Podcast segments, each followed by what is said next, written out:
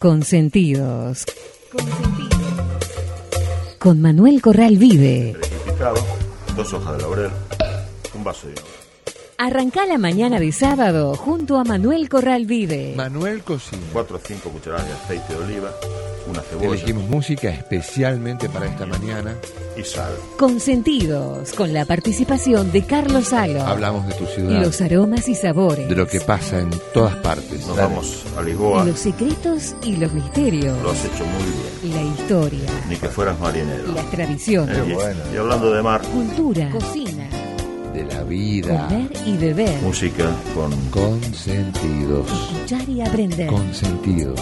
Hasta las 10.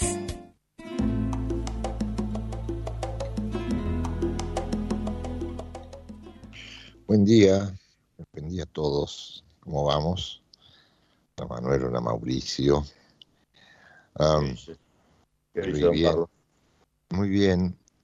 Eh, había anticipado la, un tema con, con Manuel, que no- nos comunicamos con estas formas este, a distancia, pero muy efectivas en algún caso.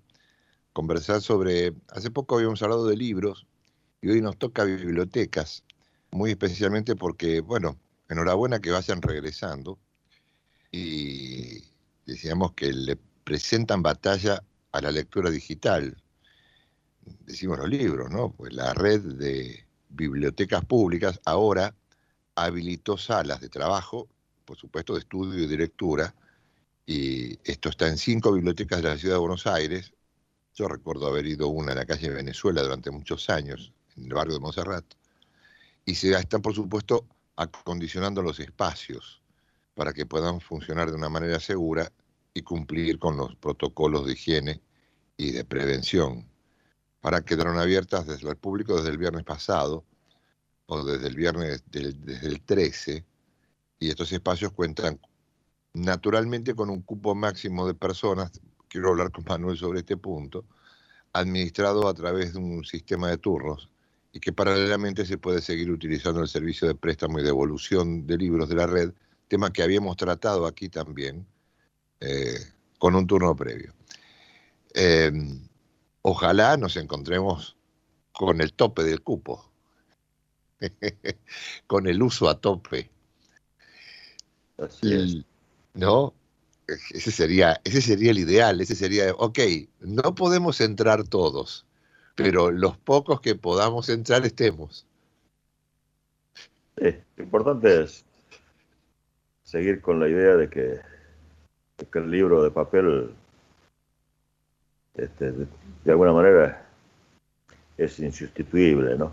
Claro, Este, la- y aparte, la red de bibliotecas de la Ciudad de Buenos Aires es maravillosa, hay muchísimas bibliotecas, así que sería bueno que... Claro, nosotros somos de una generación donde era inevitable ir a las bibliotecas porque no siempre uno podía adquirir todos los libros que eran necesarios, así que en muchos casos se nos hacía como una rutina ir a, a algunas bibliotecas a, a consultar o a retirar libros a préstamo, ¿no? Por supuesto, Exacto. las bibliotecas, había escuelas que también se tenían su propia biblioteca, en fin. Así que todo lo que se haga para mantener la costumbre, por lo menos, este, es bueno, porque eso también ayuda a la, a la industria editorial, ¿no? Que tiene también su, definitivamente. de su Sí, propia claro. batalla con el ebook y, y las bajadas de, de- de PDF en internet. Sí, claro. Eh, hay evidentemente, eh, digamos, hay lecturas que son necesarias desde el libro y por suerte es así. Enhorabuena que nos encontremos con eso. Bien, Manuel. Invitamos a Jimena y, y nos ponemos en comunicación con nuestros amigos a través de lo que ella nos cuente. Hola, buen día, Carlos, Buen buen día. día para todos. Vamos a mm, recordar las vías de comunicación. Nos pueden buscar también durante la semana por Facebook o Instagram como Manuel Corral Vide, en Twitter arroba Manuel Corral Vid, por mail manuelcorralvide arroba yahoo.com.ar o en la web www.fuegovivo.com.ar. Y estamos hasta las 10 de la mañana recibiendo sus mensajes escritos con su nombre vía WhatsApp al 1144373780. Tenemos una hora de cosas interesantes. La, la invitación llega ahora. Vamos a consentidos. Consentidos con estos auspicios. Cata, empresa española, líder en campanas de cocina, pone a su alcance la más alta tecnología en cocinas, hornos, anafes y extractores de aire. Distribuidor exclusivo en Argentina, Electrobinam, Sociedad Anónima.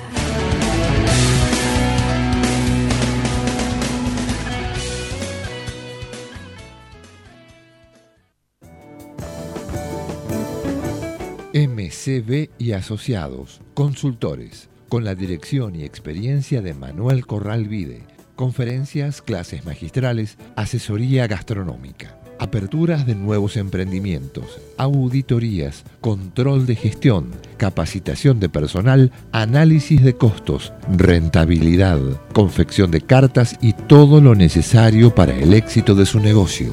Informes manuelcorralvide.yahoo.com.ar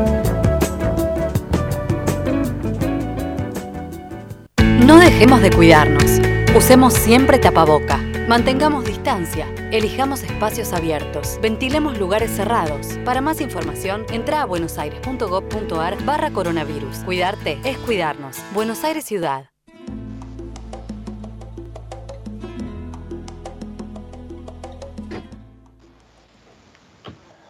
Bueno, una vez más, una vez más, con Jimena y, y la comunicación con los oyentes de Consentidos. Ahí estamos. 11 4437 3780, la vía de comunicación a través del WhatsApp. Ya estamos recibiendo mensajes como el de Rogelio y Vidalina de Quiroga. Hola Manuel, buen día. De vuelta en la querida Argentina, mirando fotos y videos con hoyos mollados. Que tengáis muy buen programa, viquiños y abrazos para todos. Ah, qué bien. Viajeros. Qué suerte. Bienvenidos Rogelio y, y Vidalina nuevamente a, a la Argentina. Han podido recorrer España y, y respirar el aire de- del Valle de Quiroga, o Val de Quiroga. San envidia. Propiamente. Bueno, eh, a veces yo tengo preparado mi- mis historias y el amigo Valo, con esto de que de su cambio de década, me trajo, no sé si valen saludos al aire, Sí, sí, gracias. valen saludos, bueno, feliz cumpleaños, cariño. Muchas gracias, muchas gracias. Me habló entonces de, de libros y de bibliotecas. Y hoy a la, a la mañana estaba hojeando uno de los libros de mi biblioteca, Comida y Civilización, de Carson Rich.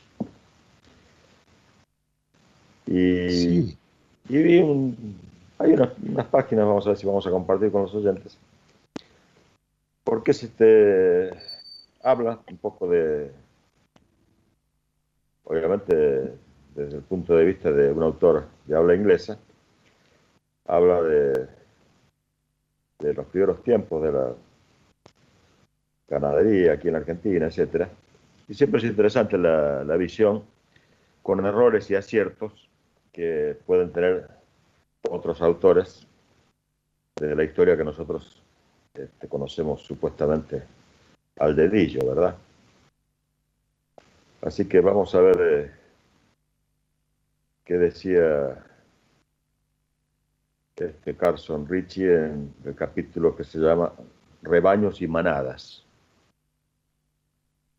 adelante. El que, el que científicos como Mechnikov explicasen al público en general que el comer carne debilitaba el sistema orgánico, y que una dieta vegetariana era mucho más sana, era algo que quedaba muy bien. Pero la gente por lo general prefería la carne.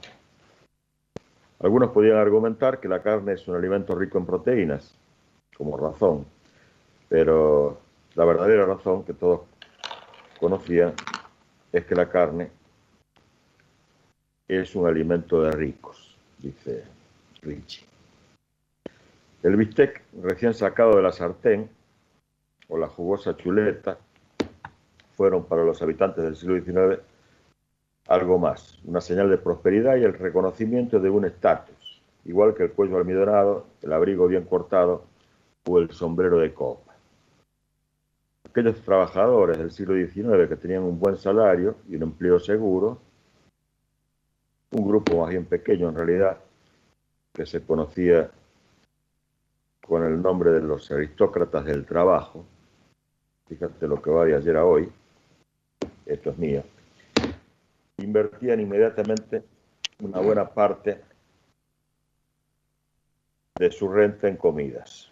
Y por supuesto se apuntaban siempre, en primer término, al bistec. Hasta los obreros de la construcción solían desayunar todos los días un filete a la parrilla. Y no estamos hablando de los obreros de la construcción de las callecitas de Buenos Aires y alrededores. Él está hablando de Londres.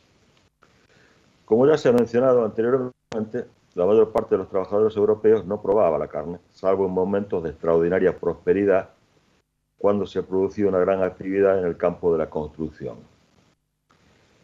En general, tenían que conformarse con el pescado, un alimento también rico en proteínas e igual de sabroso, pero el problema es que lo que querían era carne. Fue una pena porque, como dice la letra de una canción del artista de la época, Eduardina, Mary Joy, un poco de lo que te apetece te sentará muy bien. Resultaba paradójico que mientras las masas industriales europeas suspiraban por, una carne a la plancha o por otro, otra medio hecha que llamaban robif de la vieja Inglaterra, que ah, ¿Qué nombre? Por supuesto, pocos ingleses podían comer la carne se estaba estropeando por toneladas en las pampas argentinas y en las praderas de Australia y de Nueva Zelanda.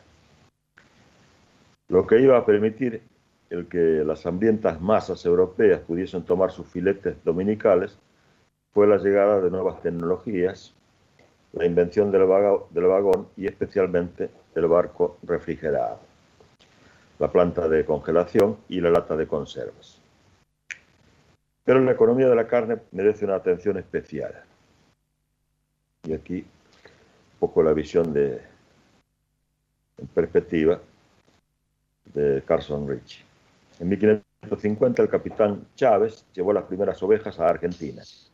Dos años más tarde, Juan de Salazar y Espinosa introdujo siete vacas y un toro en Sudamérica, convirtiéndoles en los antepasados de las inmensas maradas que pronto iban a inundar el subcontinente los colonizadores españoles que, se sentaron en, que se sentaron en la región argentina del Río de la Plata, así como Juan Torre de Vega y Aragón, viendo que las Pampas eran una buena región para la cría del ganado, distribuyeron 4.000 vacas y toros y otras 4.000 ovejas entre los campesinos de la zona. Como ves, no, menciona específicamente ninguna vaca venida de, Asunción, ¿no? Estos rebaños y manadas se multiplicaron como, los de los patriarcas hebreos. Toda la riqueza de esta gente, se escribió un viajero que visitó Argentina en el siglo XVII, consiste en sus animales, que se reproducen tan prodigiosamente que han llegado a cubrir prácticamente sus llanuras, especialmente las vacas, bueyes, ovejas, caballos, yeguas, mulas, asnos, cerdos y otra clase de animales. En tales cantidades que si no fuera por los chacales que devoran a los terneros y las crías, devastarían el país. Ganado vacuno era cornilargo y procedía de Andalucía, el mismo que iba a hacerse famoso más adelante y más al norte con el nombre de cornilargo del Texas. Mientras que a los países latinoamericanos les estuviese prohibido comerciar con cualquier otra nación que no fuese la madre patria, o sea, España, había pocas posibilidades de mejorar las razas. Pero cuando la monarquía española fue derrocada por Napoleón y los españoles se rebelaron, se estableció el comercio con Inglaterra. Y los estancieros o rancheros argentinos pudieron importar sangres nuevas, trayendo nuevos merinos y ganado vacuno inglés. Para resolver el problema de los ranchos, los latinoamericanos se convirtieron en un tipo de vaquero muy original, el gaucho, que transmitió su indumentaria, su equipamiento y sus habilidades a los vaqueros y mexicanos de California. Casi todo lo que vestían los vaqueros americanos, así como los arreos de sus caballos, eran elementos introducidos por los estancieros de Sudamérica. La cuestión es que, a pesar de la exportación de animales vivos, y obviamente, previamente se exportaba solamente el cuero y después este, la carne salada, este, a pesar, digo, de la exportación de animales vivos este, y de un estrato de carne inventado por el químico Liebig, que tuvo establecimiento, creo que era Entre Ríos, los rebaños argentinos crecían sin descanso. Pero después de la prueba llevada a cabo por el capitán Tellier en 1876 con el barco de vapor frigorífico, el tráfico de carne congelada se desarrolló, se desarrolló en cantidades significativas a principios de 1883. Así que con la aparición de las plantas de congelación, Argentina se transformó, pasando de ser un país de pastores a convertirse en una moderna nación industrializada. Siempre dentro de la, ganadería, ¿no? Sí. Por el cambio, las viejas costumbres pamperas y de los gauchos, que a pesar de ciertas salvajadas y crueldades, contenían tantos valores románticos y pintorescos, iban a desaparecer y con ellas gran parte de la personalidad de las pampas con su abundante vida salvaje que tanto admiraba el naturalista Darwin. Sin embargo, este era un precio bastante bajo a cambio de poder proporcionar a los hambrientos europeos lo que siempre habían deseado, un filete, el famoso bistec. La llegada de, del barco frigorífico había tenido, sin embargo, un viaje muy accidentado, ya que en las costas españolas sufrió una colisión y tuvo que ser remolcado hasta el puerto de San Vicente, donde se vio forzado a permanecer nada más y nada menos que cuatro meses, con la carga a bordo, por supuesto. No obstante, el compresor de amoníaco que había inventado Carré resultó tan eficiente y la tenacidad de Tellier tan firme que a pesar de todo, entre ambos consiguieron que la carga de carne llegase congelada finalmente a puerto francés, sin que en la bodega del barco la temperatura este, subiese de 17 grados Fahrenheit.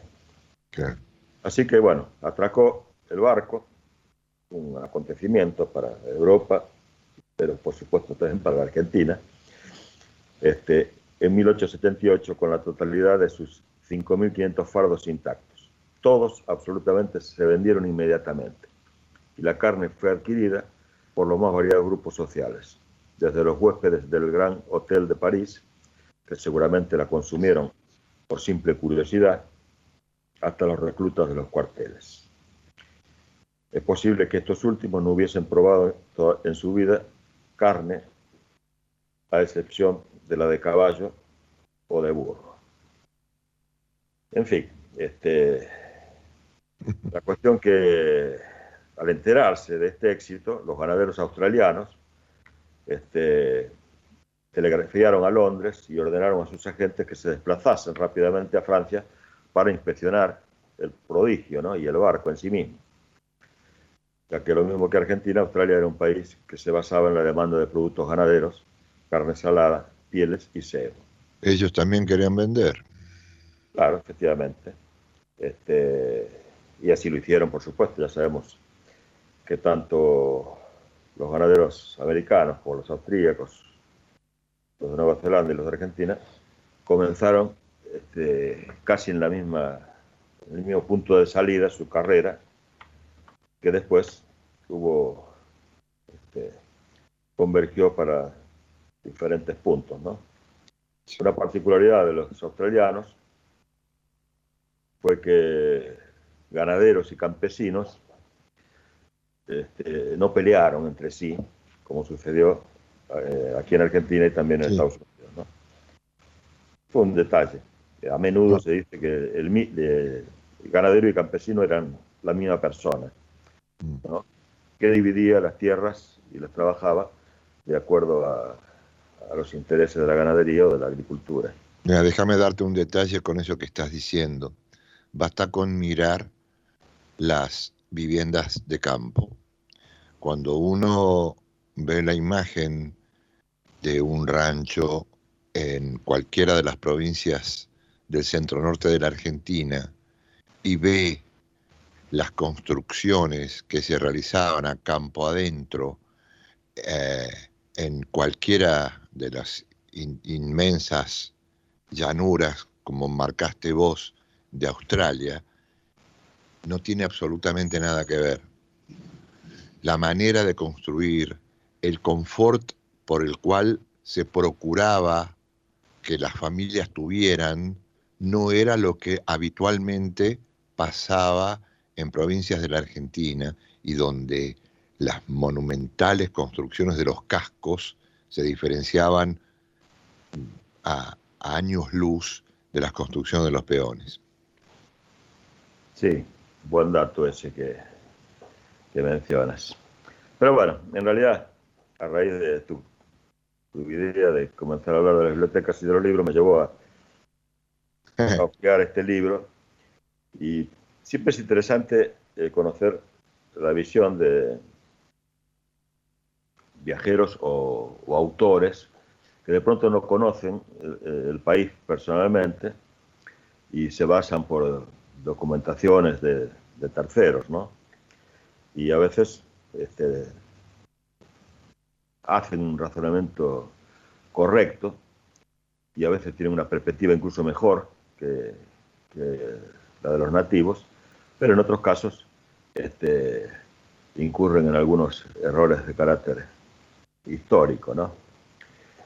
Siempre recuerdo un libro de Las cocinas del mundo de Néstor Luján, que es un autor en general muy riguroso, y cuando se refiere en el capítulo a la Argentina, capítulo muy cortito, este comete una serie de errores porque obviamente eh, los informes que le llegaron no eran, no eran los correctos.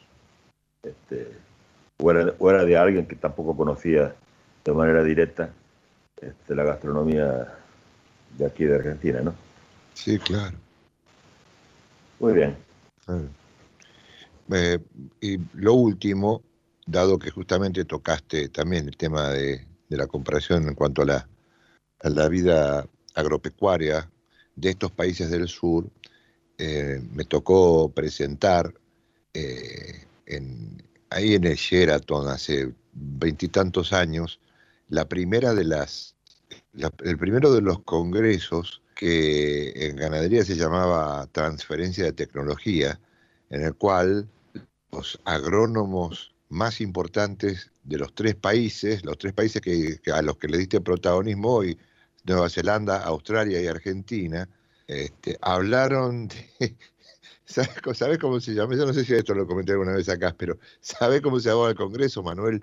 Forrajes. Creo que era Forrajes 93. Y efectivamente, eh, el tema de los forrajes era lo más importante en lo que los productores tomaban en cuenta para la alimentación del ganado. Y eran tres días de trabajo específicamente para ver qué se hacía con el pasto. Y bueno, el detalle es importante. Vamos con bueno, Vamos con Ximena, con nuestros amigos. Recibiendo mensajes de nuestros amigos al 11 4437 3780, como el que mandó Roberto de Caballito, que dice: Buen día, muy feliz cumpleaños para Carlos. Ay, gracias. el tema de las bibliotecas y el de los libros. Los que fuimos criados con esa costumbre de consultar y leer, no la hemos perdido. En mi caso eh, fue tan grande mi afición por la lectura que hoy llego a tener casi 600 libros, algunos de los cuales son del siglo XIX. Felicitaciones por este excepcional programa. Y Normi Horacio de Pilar, que dice buen día Manuel y equipo, compañero infaltable de los sábados a la mañana, disfrutamos mucho su compañía, gracias. Muy atentos. Eh, bueno, busqué una canción que, digamos, justamente tomara, pudiera ser abarcativa. Eh, en el caso personal, probablemente cuando por primera vez agarré una guitarra, traté de sacar en así de oído antes de empezar a estudiar. La cuestión es que creo que justamente barrió con varias generaciones y no vamos a escuchar la versión original de Michel Legrand, la canción es Le Molin de mon cœur en francés, Le Molino de mi, de mi corazón, pero para el castellano apareció con el título de Los Molinos de tu Pensamiento.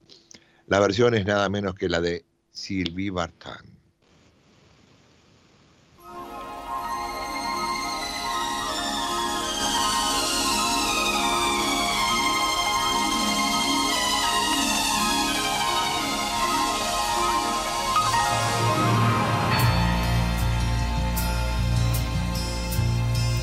Une pierre que l'on jette dans l'eau vive d'un ruisseau et qui laisse derrière elle des milliers de ronds dans l'eau, comme un manège de lune avec ses chevaux d'étoiles, comme un anneau de Saturne, un ballon de carnaval, comme le chemin de ronde que font sans cesse les heures, voyage autour du monde d'un tournesol dans sa fleur. Tu fais tourner de ton nom tous les moulins de mon cœur. Comme un écheveau de laine entre les mains d'un enfant, ou les mots d'une rengaine pris dans les harpes du vent, comme un tourbillon de neige, comme un vol de goéland sur des forêts de Norvège, sur des moutons d'océan, comme le chemin de ronde que sans cesse les heures, le voyage autour du monde d'un tournesol dans sa fleur, tu fais tourner de ton nom tous les moulins de mon cœur. Ce jour-là, près de la source, qui sait ce que tu m'as dit? Mais l'été finit sa course, l'oiseau tomba de son nid. Et voilà que sur le sable, nos pas s'effacent déjà. Et je suis seule à la table qui résonne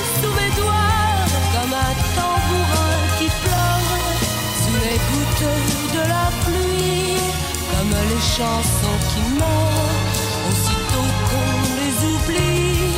Et les feuilles de l'automne rencontrent des ciels moins bleus, et ton absence leur donne la couleur de tes cheveux. Une pierre que l'on jette dans l'eau vive d'un ruisseau et qui laisse derrière elle des milliers de ronds dans l'eau.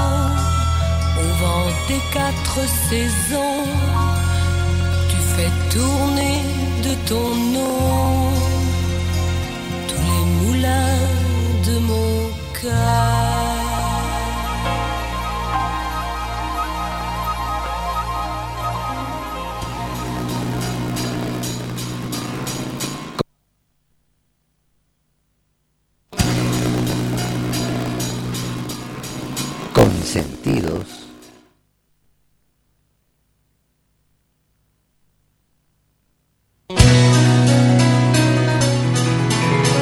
Consentidos con estos auspicios. Cata Empresa española, líder en campanas de cocina, pone a su alcance la más alta tecnología en cocinas, hornos, anafes y extractores de aire. Distribuidor exclusivo en Argentina, Electrodinam, Sociedad Anónima.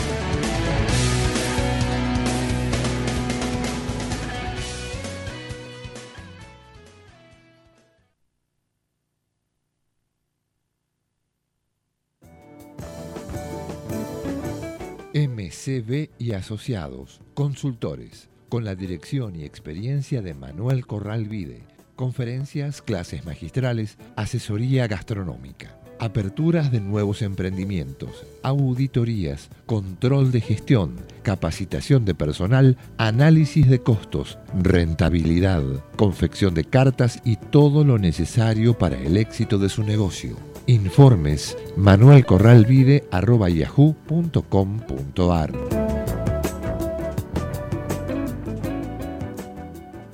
No dejemos de cuidarnos. Usemos siempre tapaboca.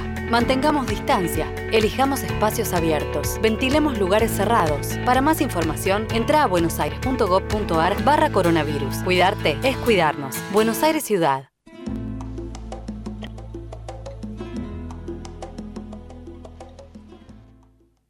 Bueno, seguimos en consentidos y en contacto con nuestros amigos a través de lo que nos cuenta Ximena. Seguimos en contacto a través del 11 4437 3780 vía WhatsApp.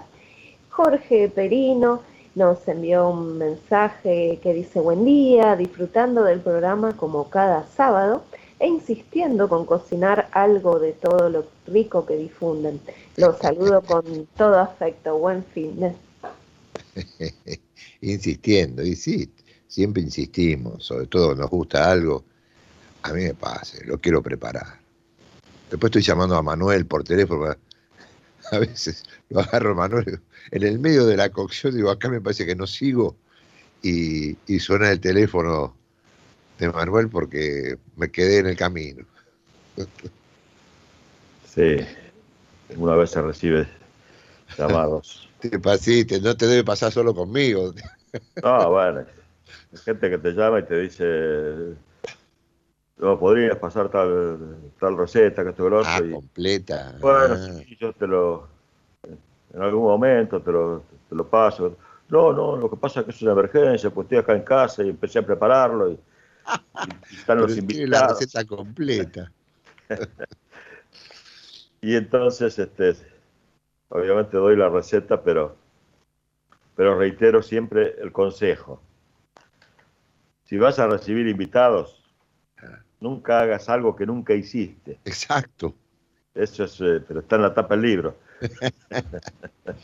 No, entendemos que Jorge Perino no está haciendo eso, está siempre No, intentando cosas eh, eh, discretamente, Jorge. Sacamos a, a relucir eso porque a veces es un error. Uno dice, porque a veces la gente piensa, esto lo hago cotidianamente y, y bueno, quiero algo, algo especial para, para agasajar a fulano, mengano, o, o a la familia o a amigos. Este, y la mejor forma de agasajarlos en realidad es hacer lo que uno hace normalmente y que, y que obviamente lo hace bien, ¿no? Exacto. Bueno, vamos con un poquito de historia, este, tiene que ver con gazpachos y ensaladas. Y vamos a empezar por el gazpacho. Vamos. ya que estamos como ansiosos de que llegue la primavera y, y los- el poco de calor para disfrutar precisamente de, de este plato que tanto se ha popularizado y que no se está haciendo muy bien en la mayoría de los casos. Ajá. En el libro del leonés Juan de la Mata, Arte de Repostería, donde se encuentra la primera receta que conocemos para la salsa de tomate, el repostero de la corte no incluye ningún ingrediente venido de América en la receta del gazpacho, que dice así, con la característica de aquellas recetas que no tenían de- detalles específicos y, y- y tampoco medidas, ¿no es cierto? Se tomarán las cortezas de una libreta de pan sin el meollo o miga. Y tostadas se mojarán en agua. Después se echarán en su salsa, compuesta de espinas de anchoas y un par de ajos, bien molido uno y otro, con su vinagre, azúcar, sal y aceite. Todo bien mezclado, dejando ablandar el pan en el ajo. Después se pondrán en el plato, agregándoles todos o parte de los ingredientes y legumbres de la ensalada real. Veamos este detalle que asociamos este, el gazpacho con una ensalada, porque en la antigüedad el gazpacho era un combinado rústico que podía improvisarse en función de los alimentos que se tuviera a mano. Nuestros antepasados, cuando veían que tras consumir la ensalada aún quedaba aceite y vinagre, se atrevían, a veces irónicamente, a sugerir que aquel exceso de aliño podía ser el punto de partida de un buen gazpacho. Los trozos de pan presentes en la mesa harían el resto. Los componentes esenciales son estos, aceite, vinagre, sal y pan. Nunca faltan además agua fresca y ajo.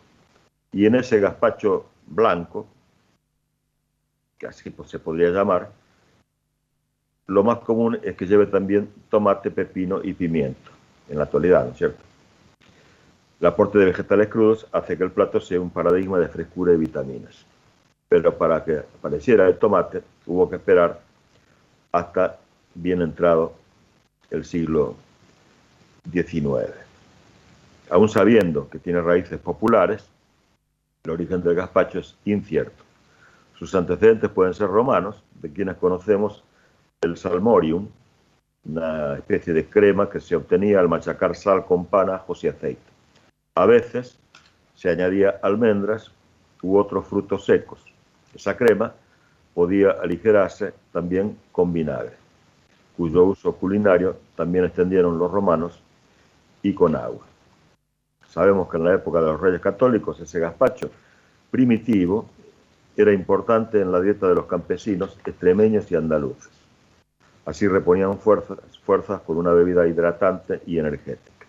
Eugenia de Montijo, esposa de Napoleón III, era granadina y a ella se atribuye poner de moda en Francia el gazpacho alrededor de 1850.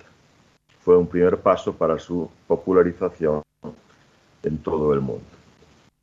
En la Guía del Buen Comer Español de 1929, Dionisio Pérez advierte que el secreto de su sabor inconfundible está en, el paciente, en la paciente labor de su confección, en el majado lento, persistente, prolongado de sus componentes y en el acierto y medida con que se les mezcla. Obviamente, ese, majado lento, con la aparición de la batidora, que es tan extendido, pasó este, a un segundo plano, ¿no? Sí, sí. Bueno, ya que, dice Dionisio Pérez, el pan, que debe ser seco de una semana, se debe poner a remojar durante una noche en agua y en el mortero se majan los dientes de ajo con sal y se le añade el pan estrujado con la mano y desmenuzado. Bueno, lo que va de, de un tiempo a otro, para entender este, la génesis de este plato que junto con la paella y otros este, están entre los de la gastronomía hispana más extendidos en el mundo, ¿no? Cuando dijiste origen incierto y nombraste la posibilidad de que fuera romana, me quedé, me quedé esperando el capítulo de si no, alguno no había dicho que tuviera que ver con los árabes, pero parece que no. No, en este caso, en este caso no. la utilización del vinagre este, estaba muy extendido también entre los romanos. De hecho, el vinagre con agua era, era una bebida frecuente entre los legionarios y entre, entre el pueblo en general, ¿no es cierto? Este, imagino que haría intuitivamente se habrían dado cuenta que las aguas que se tomaban, que no eran siempre puras, con el, la inclusión de, de vinagre Mm, podía eliminar bacterias, ¿no? mm. Así que no, en este caso No, no. este, vamos a darle la derecha a los romanos. Claro, y qué rico, ¿no? Pero que, como vos dijiste, bien preparado. Debe ser una discusión esa. Sí, claro, lo que pasa es que bueno, ahora hay, hay este gazpachos que ya vienen en latas. Express. este, claro, sí, sí, son otra cosa, es una, una bebida fría de tomate, ¿no? Claro. Sí, sí, me, me imagino la cantidad de, de- de- de temerarios y audaces que es- escriben gazpacho en una pizarra a ver si le entran al local. Claro, claro. Sí, es muy popular, es muy popular incluso en Estados Unidos y países este, anglosajones, ¿no? Qué bien. Porque realmente es muy reconfortante, es como una especie de, de sopa fría con el sabor del tomate y realmente rica, ¿no? Pero bien hecho y con, con con- las verduras este, frescas este, y, los tostones de pan y eso, este, queda, queda mucho mejor, ¿no? Vamos a redondear con, un- cuatro líneas que tiene que ver con la historia de las ensaladas. Este, aclarando que en realidad la denominación ensalada incluye a casi todos los platos preparados básicamente con alimentos crudos, ¿no? Y que generalmente se sirven fríos o tibios este, y se aderezan con, con alguna mezcla eh, eh, que puede variar, pero que generalmente llevan aceite, sal y vinagre, ¿no? Este, aunque las ensaladas no empezaron a formar parte de, de nuestra, de la dieta habitual hasta principios del siglo XX, su origen se remonta a las primeras civilizaciones, Grecia, Roma, Egipto, donde las verduras y hortalizas constituían uno de los alimentos principales de las clases populares. Además de tomarlas cocidas, los griegos acostumbraban a comer las verduras crudas, aliñadas con aceite y vinagre, auténticas predecesoras de nuestras actuales ensaladas. Los alimentos más consumidos eran las lechugas, cebollas, los rábanos, alcachofas, etc. Bueno, después Roma introdujo la col, los nabos, etc. Y llegamos a las actuales. Muy bien, no sé si hay algo, algo más de Ximena y luego iremos a Con gusto. momento musical. me Vamos a escuchar a Ximena. Escuchemos, por favor, a ver. Vamos a mandarle un gran abrazo a nuestra amiga Aide de Remedios de Escalada que nos dice buen día, muy feliz cumpleaños para Carlos, con mucha salud. Comunicarme con ustedes todos los sábados es para mí un oasis. La pandemia me tiene un poco decaída, sin muchas ganas de hacer cosas, pero escucharlo a Manuel que nos ilustra todos los sábados y la música de Carlos es para mí una alegría. Gracias y que sea un buen fin de semana, un buen año y una buena vida. Y Lilian Henrich, a la que le mandamos también un gran abrazo, nos dice, saludo amigos, estoy aprendiendo la fórmula del gazpacho. Un abrazo. Y Carlos Mm. Ibarrulla, eh, del Centro Cultural del Partido de la Estrada, nos dice, buen día, escuchándolos como todos los sábados de- desde San Justo, provincia de Buenos Aires. Soy un ávido degustador de empanadas. Me encantan de carne cortada a cuchillo y fritas en grasa de cerdo, dulces y picantes. También las de pollo y pescado. En Galicia comí de bacalao, hechas de distintas maneras. Le pido a Manuel si en alguna oportunidad puede contarnos acerca de la preparación de distintos tipos de empanadas regionales. Un abrazo estradense nos envía Carlos. Es un sommelier de empanada. Bueno, Así es. bien, Degustador, el amigo Carlos. qué bien. Bueno, bueno, nos vamos a, eh, a una agrupación que solo los que conocen muchísimo la música de Galicia deberían conocerlo. Yo, Personalmente, yo, para mí es un descubrimiento la agrupación llamada Airiños do Mar de Teis. Airiños do Mar de Teis. Cuando vi el nombre dije, esta es una canción, esto es un derivado de la poesía de Rosalía. No, es el nombre de la agrupación. donde unos entre 8 y 11 personas, casi todos, mm, todos maduros. Y van a, vamos a escuchar ahora la interpretación de este grupo gallego de una samba argentina, porque ellos se dedican a hacer música de Galicia y de Argentina. Y es muy conocida esta samba del Chango Rodríguez porque versión chalchalero la hemos escuchado toda la vida. Así que Airiños do Mar de Teis en su versión de Luna Cautiva.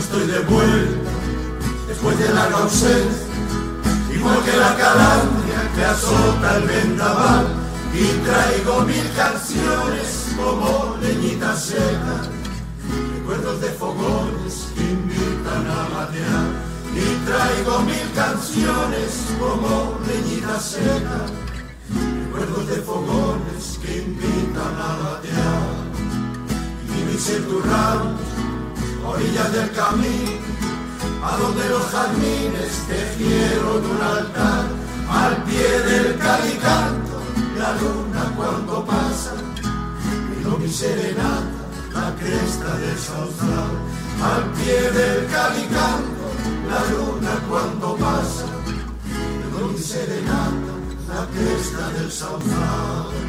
Tu amor una estrella con cuerdas de guitarra una luz que me alumbra en oscuridad.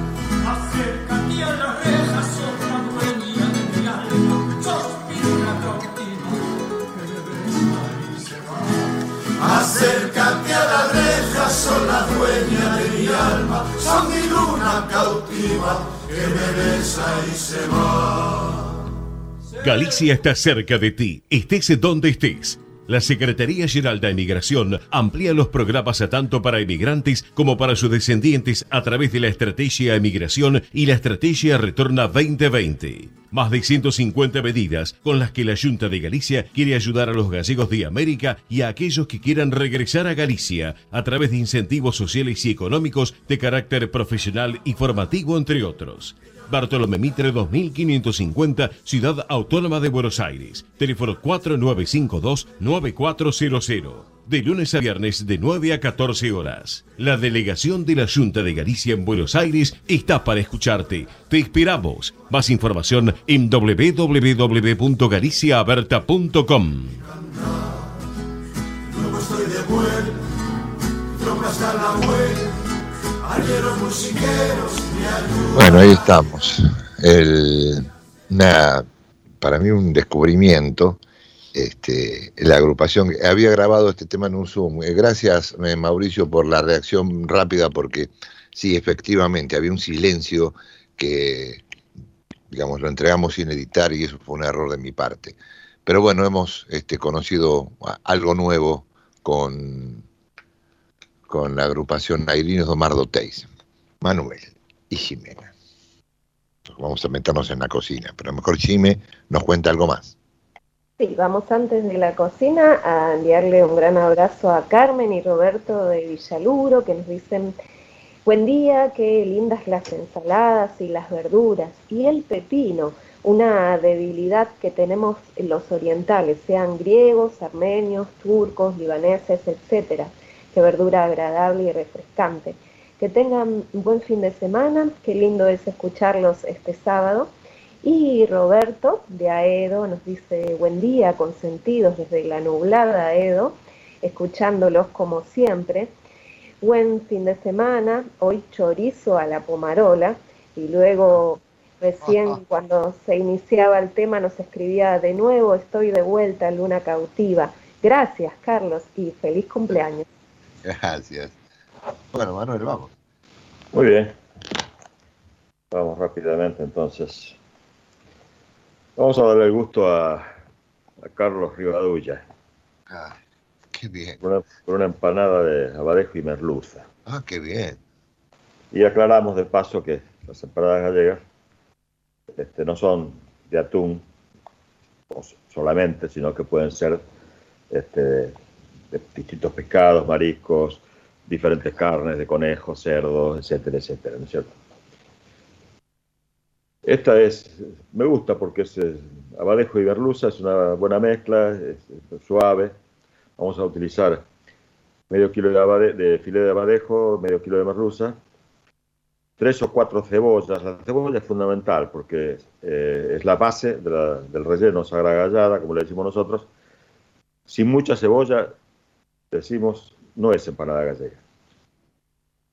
Un pimiento rojo, cuatro tomates, sin piel ni semillas, una hoja de laurel, sal, pimienta, azafrán, un bollo de masa de pan, que eh, elaboramos con 500 gramos de harina, 50 gramos de levadura, una cucharada de aceite, agua templada, una llama de huevo y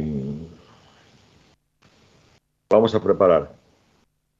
Este, pasamos el pescado por, por agua, dos o tres minutos, agua hirviendo. Este, la idea es que se, que se blanquee, no hace falta que se cocine del todo, porque después se termina de cocinar en la ensalada. Este, desmenuzamos. En una sartén ponemos dos cucharadas de aceite, rehogamos bien las cebollas, los pimientos y los tomates picados, echamos un chorrito de, de vino blanco, añadimos el laurel, salpimentamos, añadimos el pescado, damos unas vueltas. Por último, añadimos el azafrán y un poquitito de, pimentón para darle más color. Reservamos. Estiramos la masa que ya habrá levado. Cubrimos la fuente de horno aceitada con la mitad de la masa. Ponemos un poquito más de masa en el fondo y más fina de, de, después irá este, como cubierta, ¿no? Echamos el relleno, lo distribuimos bien, tapamos con el resto de la masa, practicamos un pequeño orificio en el centro, a cubrir con un bolsito de masa, que actualmente queda como adorno, pero que en, otras, en otros tiempos era también para ir añadiendo grasas si, si se secaba el, el relleno, ¿no es cierto? Cerramos con un repulgue sencillo, normal, untamos con yema de huevo, llevamos a horno 180 grados, 45 minutos, y pintamos con aceite todavía en caliente, ¿no? para que salga bien, bien brillante. Se puede servir caliente o fría. Excelente, excelente. Gracias, Manuel. De mi parte quiero decirles que agradezco el saludo de todos y los despido hasta el próximo sábado, siempre recordándoles que el material de consentidos puede encontrarse en fuegovivo.com.ar. Usted lo merece, amigo. Aparte, un cambio, un, un cambio, de década es, es, es, algo realmente importante en la, historia de la, en la historia del hombre y la mujer, ¿no es cierto? Sí. Contaremos lo que para los chinos es esto. La, el próximo, en, en, un programa vamos a contar la historia de, de, los chinos que cuentan sobre los 60, etcétera. Bien. Ahora empieza lo mejor, chico. ¿O no? Sí, naturalmente. Te lo digo yo. Te lo digo yo, que estoy, que estoy por pasar. A, el año que viene paso a otra década. A la otra, sí. bueno, bueno ahora viene lo mejor. Ahora viene lo mejor en Radio del Pueblo. Así es, vamos a dejar a los oyentes en muy buena compañía.